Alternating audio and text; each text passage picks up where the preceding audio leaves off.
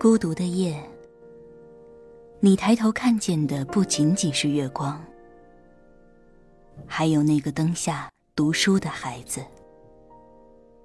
这里是月亮下的读书小窝，欢迎收听月牙读书。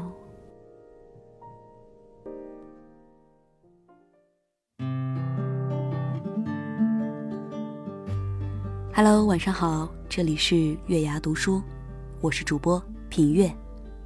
记得关注喜马拉雅、荔枝 FM 或考拉 FM，均可收听到我们的节目。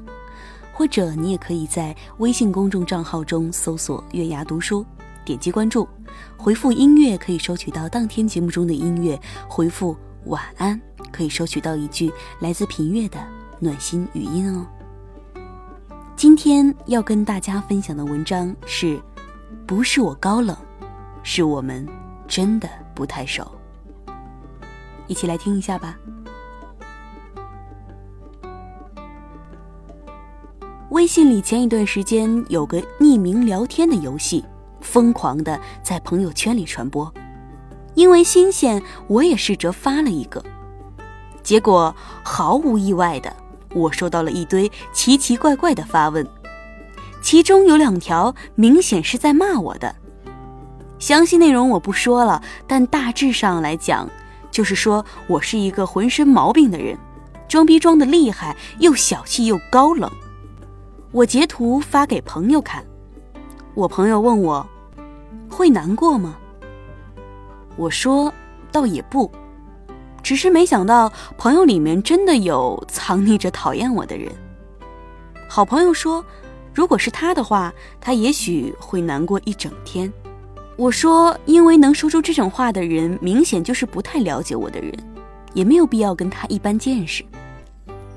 就像是有一次，姬潇在群里说，微博是弱社区，以观点社交，你说的对就跟你好，你说的不对。你就是傻叉，但微信是强社交，你上面几乎都是你认识的亲戚朋友，与现实社交基本套在一起，你哪好意思随便说出些奇奇怪怪的观点出来？所以，就像姬潇说的那样，我很少通过陌生人的交友申请。一方面，陌生人加上以后基本不说话，就是躺在朋友圈里面的僵尸粉。默默地看着你装逼。另一方面，微信还是比较私人的东西，难免会有一些和现实接轨的隐私。这些东西，认识你的人或许能身同感受，不认识你的人，可能以为你就是神经病。但是我依旧通过了一些不算太熟的朋友。为什么通过？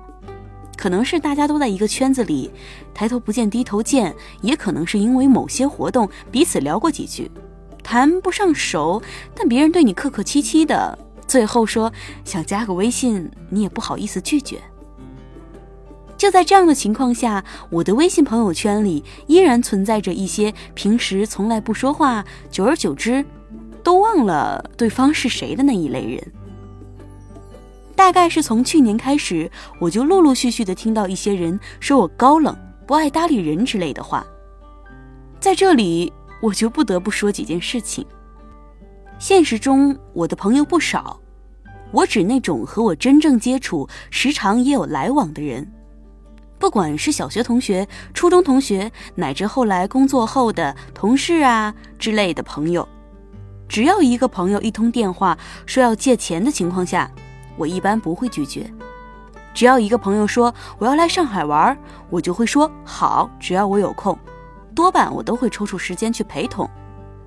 只要一个朋友跟我说他心情不好，想跟我说说话，我多半是一个电话打过去，和他能聊到半夜一两点。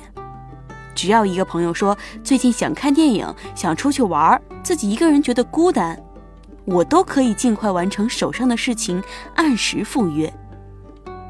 就是这样的我，依然还有很多人觉得我高冷孤僻，故意保持距离，提升自己的逼格。